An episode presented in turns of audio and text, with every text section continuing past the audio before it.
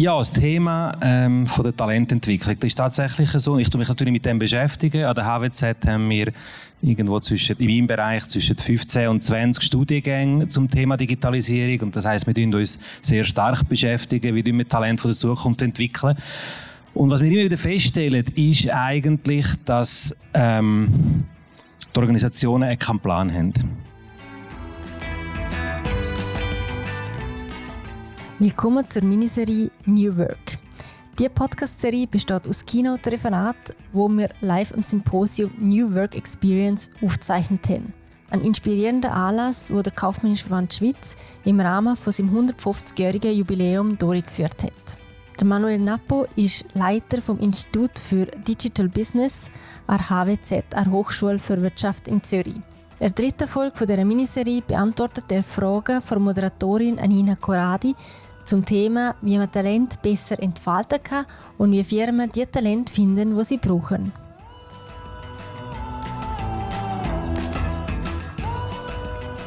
Er ist ein Digitalexperte von der Schweiz, würde ich sagen. Also die Person, die man sollte oder darf adressieren, wenn man wirklich mal tiefer verstehen wie die ganze Transformation rund um Digitalisierung unsere Arbeitswelt beeinflusst. Er ist auch eine sehr inspirierende Persönlichkeit und hat mehrere Lehrgänge entwickelt und verändert die natürlich auch konstant immer wieder. Ich glaube auch schon dürfen bei dir einmal eine Klasse unterrichten. Ja, ähm, aber du hast viele Dozenten, ich weiß, ich weiß, ich weiß. Ähm, und äh, was ich finde, was ihn vor allem auszeichnet, konstant neugieriges Mindset. Und das ist so angenehm, mit ihm zu reden. Und darum haben wir uns auch entschieden, ein kleines Mini-Gespräch zu führen miteinander. Manuel. Es ist einfacher als ein Referat vorbereiten. Ja. Das hast du natürlich gewusst. Das hast du natürlich gewusst. Ja, ähm, es ist an mir, dass ich ihm eine Frage stelle, aber du darfst natürlich auch eine stellen. Ja. Und es ist ja ein Dialog, haben wir ähm, miteinander gesagt heute. Also wenn jemand dann gerne noch möchte sich beteiligen, dann jederzeit gerne. Also Manuel hat verschiedene Kerngebiete, aber eins ist sicher Talentstrategie. So jetzt haben wir das große Thema von dem Fachkräftemangel, oder? Und viele, viele Unternehmen suchen wenn es dann gerade so weit ist, markante Stellen rum sind, nach der richtigen Besetzung. Also wie könnte man das auch anders anpacken, oder? Das ganze Thema rund um Talentstrategie etc., dass man da vielleicht mal von dir hören, was ist dein Ansatz? Mhm, ein paar Gedanken. Also, guten Nachmittag miteinander. Ich freue mich sehr, da zu sein. Danke Rolf, danke Christian für die Einladung, danke Nina für die Vorbereitung. Ähm, ja, das Thema ähm, von der Talententwicklung, das ist tatsächlich so. Ich tue mich natürlich mit dem beschäftigen. An der HWZ haben wir irgendwo zwischen, in meinem Bereich zwischen 15 und 20 Studiengänge zum Thema Digitalisierung. Und das heißt, wir tun uns sehr stark beschäftigen, wie wir Talent von der Zukunft entwickeln. Und was wir immer wieder feststellen, ist eigentlich, dass ähm, die Organisationen keinen Plan haben. Und man tut ad hoc rekrutieren, wenn man jemanden braucht, aber man hat keinen Plan für die Zukunft.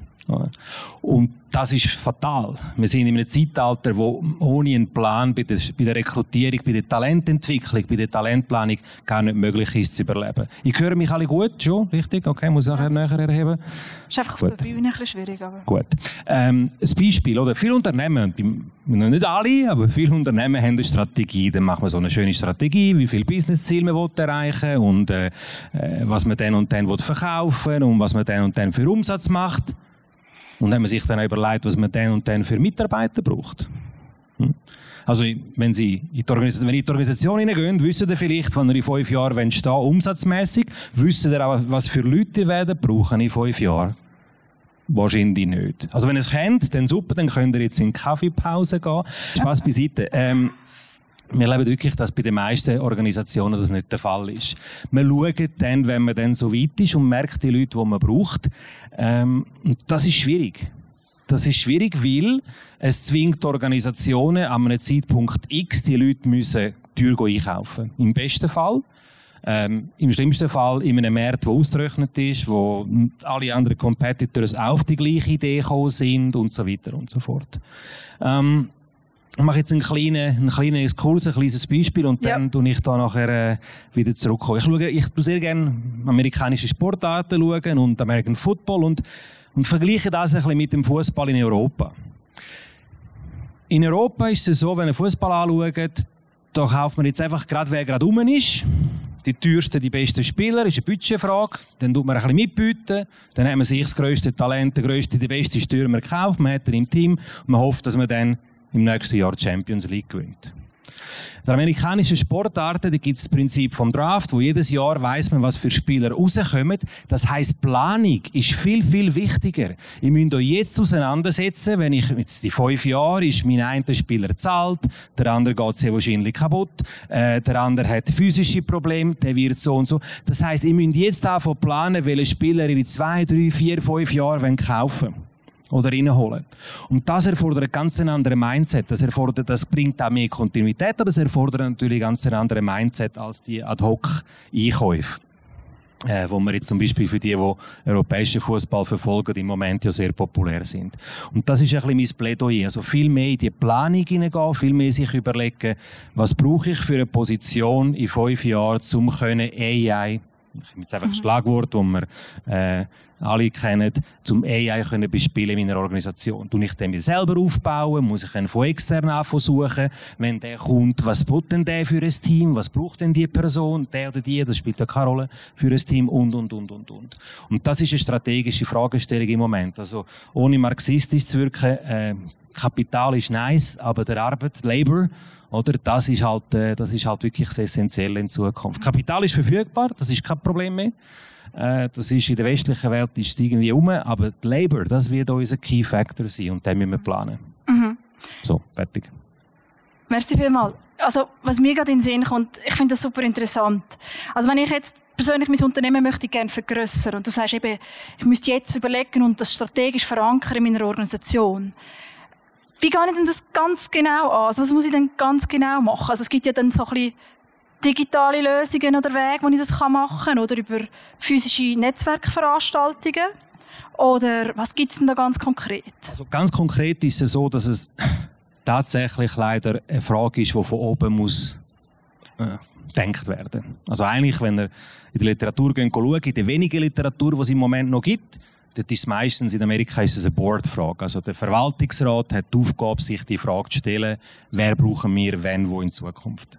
Und dann sicher, wenn es nicht der Verwaltungsrat macht, dann ist es eine Frage von der Geschäftsleitung, die sich die Frage muss stellen, die Ressourcenplanung muss, muss vorbereiten. Und damit meine ich nicht nur die Nachfolge vom CEO, ich meine wirklich auch die Nachfolge von einem Innovation Officer oder die Nachfolge von einem mhm. AI Data Manager oder von einem Customer, je nachdem, was Sie für ein Business haben, oder? Irgendwo will es drei, vier, fünf Key-Figuren haben, drei, vier, fünf Key-Spieler, Spielerinnen, die er in vier Jahren besetzt haben. Und die Planung muss von oben gemacht werden. Die gehört halt in die Strategie, zusammen mit den Finanzen und den anderen Punkten. Und dann ist es eigentlich wie fast alles, oder? Wenn man mal assessed hat, was man braucht, kann man dann auch versuchen. Und dann kann man sich überlegen, wie gesagt, wollte ich das intern entwickeln, wollte ich das von extern holen? Äh, wenn ich es von extern gehe, holen, wo kann ich es holen? Äh, kann ich es näher aufbauen? Kann ich es näher holen? Muss ich es outsourcen? Muss ich es weiter wegholen? Also, ähm, mhm. Offshore suchen, zum Beispiel in einem anderen Land. Und, und, und, und. Aber zuerst muss ich einmal wissen, was brauche ich. Oder wenn ich jetzt die HWZ nehme und mir die Frage stelle und sage, okay, die HWZ ist in fünf Jahren eine reine äh, digitale Schule und AI ist uns, wir machen alles mit AI und alle Kurse werden durch AI gestaltet und äh, dann brauche ich einen Guru in diesem Bereich oder einen oder mhm. eine oder einen Guru in diesem Bereich und dann muss man jetzt davon suchen. Mhm. Mhm. Weil in fünf Jahren werden dann alle anderen auch gemerkt haben, dass sie ihn brauchen. Mhm. Aber zum Zukunft voraussagen, tust du auch Szenarien bilden, oder? Mhm. Weil du kannst natürlich, wir haben jetzt gelernt von verschiedenen Perspektiven und Speakers heute, es ist sehr eine vulnerable Zeit, das ist schnell, äh, Leute müssen die ganzen Veränderungen mitmachen. Wie kann das strategisch verankern, eben wirklich physisch mit einem Anker, oder sein, versus alles muss im Wandel bleiben, flexibel dort und da wechseln dieses jenes. Wie schaffen wir das noch zusammenzubringen? Gibt es Methoden? Also Zukunft, ja, klar, äh, man, man, sie ist unbekannt und, und äh, alle Voraussagen über die Zukunft, von denen würde ich mich natürlich hüten. Aber es gibt natürlich äh, Foresight-Methoden. Es gibt Methoden, wie man mit äh, kann verschiedene Szenarien entwickeln von einer desirable future, von einer realistic future, von einem optimistic future und so weiter und so fort. Und nur schon das hilft, wenn man sich damit auseinandersetzt. Tatsache ist, dass ich feststelle, bei sehr vielen Organisationen ist, weil es eben so unbekannt ist, tut man lieber gar nicht einmal anfangen damit. Wenn wir schauen, dann, wenn wir dann dort sind, ich würde auch keine Reise so planen, mit mir schauen, wenn wir dort sind. Also ja, mit 20 habe ich das auch gemacht, gehst du mal dorthin und dann schaust du mal, wenn du dort bist und dann schauen wir dann schon, irgendwo schlafen wir dann schon. Aber vielleicht ab einem gewissen Alter der Organisation tut man ein bisschen vorausdenken und tut sich ein bisschen beschäftigen mit den Einreisebestimmungen oder den Gegebenheiten von einem Ort. Und mhm. das geht genau ins Gleiche rein. Mhm. Mhm. Jetzt kommen wir doch noch zu der Generation Z. Wir können es fast nicht auslassen. Es ist ja auch ein wichtiger Bestandteil und wir hören es immer wieder. Wie schaffen wir Generation Z sozusagen in unserer Talentstrategie, mit unserer Talentstrategie gut abzuholen und die zu gewinnen? Ja, da müsste ich meinen Sohn holen, weil der ist ja, 19. Das ist nicht äh, da. Der ist, mal schauen, was der so will. Können wir ihn fragen. Ähm, also mit ihm reden wäre schon mal ein Ansatz. Wäre schon mal etwas, gell? Ja. Hey, das finde ich doch eine super Idee. Du doch mal mit einem Jungen reden und dann wirst du herausfinden, dass sie eigentlich gar nicht so speziell sind.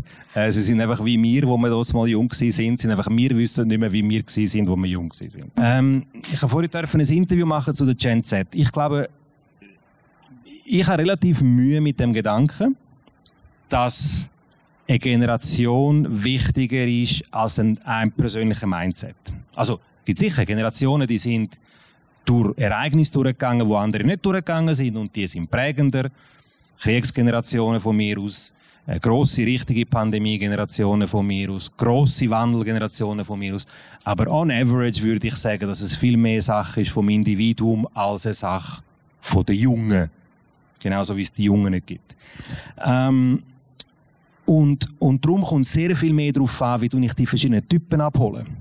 Es gibt die Jungen heute gibt es genauso Performers wie Leute, die keinen Bock haben zum Arbeiten. Aber das hat es bei uns auch gegeben. Der Unterschied ist, bei uns hast du es nicht so gemerkt. Mhm. Und das ist der grosse Unterschied. Die Generation von heute ist meiner Erfahrung mehr viel mehr offen zum Voicen, wie es ihnen geht, ja, was sie wollen, auf was sie keinen Bock haben, auf was sie nicht gut finden. Das haben wir auch nicht gut gefunden. Wir haben einfach keine Alternativen gehabt. Wir haben ja. nicht, eh nicht Kanäle, A, nicht Kanäle gehabt zum Voicen, zum Sagen. B, hat uns niemand zugelassen, weil sich niemand sich niemand dafür interessiert mhm. hat. Und so weiter und so. Und heute sagen sie es einfach. Mhm. Aber genauso gleich hast du heute Leute, die Bock haben, etwas zu machen, die Unternehmen gründen, mhm. die Zeug und Sachen machen. Mhm. Und Leute, die einfach finden, ja, es wäre noch nice, wenn ich jetzt einfach drei Tage arbeiten könnte und dann nicht mehr. Mhm. Die hat es früher auch gegeben. Mhm. Also, es, der Unterschied ist wirklich mehr auf dieser Ebene. Mein Lieblingsding, könnt ihr nachgoogeln. Ich weiss nicht mehr genau, wer es gesagt hat, ein römischer Autor. Ähm, da könnt ihr heute eins zu eins in den Tagesanzeiger nehmen. Es immer merken, er sagt, dass äh, die Jugend in Rom hat keinen Bock auf Arbeiten, machen nur Party und die Mieten sagen zu teuer. Und ich könnte das eins zu eins in den Tag nehmen. Die Jugend von Zürich hat keinen Bock zum Arbeiten, wenn nur Party machen und Mieten sind zu teuer und keiner wird merken, dass der Text 2000 Jahre alt ist. Also von dem her, some things never change. Ja das ist wirklich, äh, ja, also eindrücklich. Ich glaube auch, dass das, sich Sachen immer wieder wiederholen in der Geschichte und wir eigentlich auch wahrscheinlich mit New Work etwas von früher eben ein Konzept haben, wo, wo schon lange da ist, wo schon lange unter uns existiert und, und wir einfach den Umgang immer wieder damit suchen und, und das Gespräch suchen. Ich habe auch ein Lieblingsthema. Also mein Lieblingsthema ist Community Building. Es ist schon fast wieder ein Buzzword geworden. Aber sag mir doch noch schnell, was ist deine Meinung? Wenn ich jetzt coole Talente zusammen haben. Wie kann ich das Gemeinschaftsgefühl in einem Unternehmen fördern und eben auch Talentstrategie bedeutet für mich nicht nur die, die ich gewinne, sondern die, die da sind, auch zu halten. Wie gelingt mir das dann mit einem guten Gefühl? Ja. Oder wenn ich, wenn ich das wüsste, wenn ich die Antwort auf das hätte, würde ich da jetzt eine eine Beratung aufmachen, weil im Moment habe ich das Gefühl, ist da ein riesen Need für das Thema. Schau, ich glaube, es, am Schluss kommt es darauf auf, kommt es auf die gleichen Sachen immer. Das eine ist, ähm, eine Community, was auch immer das ist, to be defined, lebt von Vertrauen. Mhm. Also Vertrauen ist, ich weiß, es ist wirklich Millionen von Mal gesagt worden, aber das ist für mich das Key-Element. Wenn man nicht Vertrauen geben kann und nicht Vertrauen bereit ist zu empfangen und, und, und, und, und, das ist das Key. Und ein ganz wichtiger Punkt dabei ist das Vorbild. Mhm. Du, man orientiert sich an dem, wo die Community führt, leitet, inspiriert, äh, oder, oder der Orchestrator ist von dem Ganzen oder ist, und, und die, die muss eine Vorbildfunktion sein. Mhm. Und dann ist es eigentlich ein, ein Mechanismus, wo, wo wir eben auch wieder immer wieder feststellen, in Organisationen. Talent attracts Talent. Wer von euch arbeitet gerne mit Minderleistern? Gut Wer von euch arbeitet gerne mit Leuten, die inspirieren, die performen, die Druck machen, die, die einem fordern? Genau. Das ist genau das gleiche Prinzip, oder? Also wenn du Leute um dich herum hast, die gut sind, die, das ist wie eine Fußballmannschaft. Wenn du Talent hast, dann können die ja. anderen auch spielen, wie sie mit Talent spielen. Wenn du halt B, C, D Leute hast, dann nachher hast du halt auch B, C, D Leute. Mhm. Ich bin super ehrlich und ähm, ja, als Sport finde ich auch eine gute Analogie diesbezüglich, mhm. weil du einen Team Spirit hast und auch, auch Offenheit sich Challenge tut, ähm, das Team gegenseitig, aber auch Erfolg kann feiern und zusammenstehen. Also ich finde die Verbindung mit dem Sport und das kann man gut mitnehmen als Inspiration auch in ein Arbeitsumfeld. Das finde ich wirklich ein schöner Vergleich. Also Danke. Ich, ich bin wirklich ein großer Fan von dem Vergleich. Jetzt auch gerade von American Football, wo so eine, für die, die es kennen, äh, so das, mhm. das lustige amerikanische. Aber es ist die Sportart, wo am meisten unterschiedliche Athleten gleichzeitig auf dem Platz sind. Mhm. Oder ihr habt den Tom Brady, den super Strahlemann Quarterback, der einen IQ hat von 180 und dann habt ihr einen Eisschrank vor ihm, den er muss beschützen und dann habt ihr so einen kleinen, flinken Schwarzen und dann habt ihr irgend so einen grossen, der die, die Bälle fängt und alles mögliche oder einen anderen mit dem Killerinstinkt und, es, und so soll ein Team sein. Mhm. Ich will nicht ein Team, wo alle gleich sind. Ich will ein mhm. Team, das divers ist. Und nur wenn alle miteinander performen, funktioniert auch das Spiel, ist die Mannschaft und ist sie auch erfolgreich. Danke vielmals, bist du da gewesen.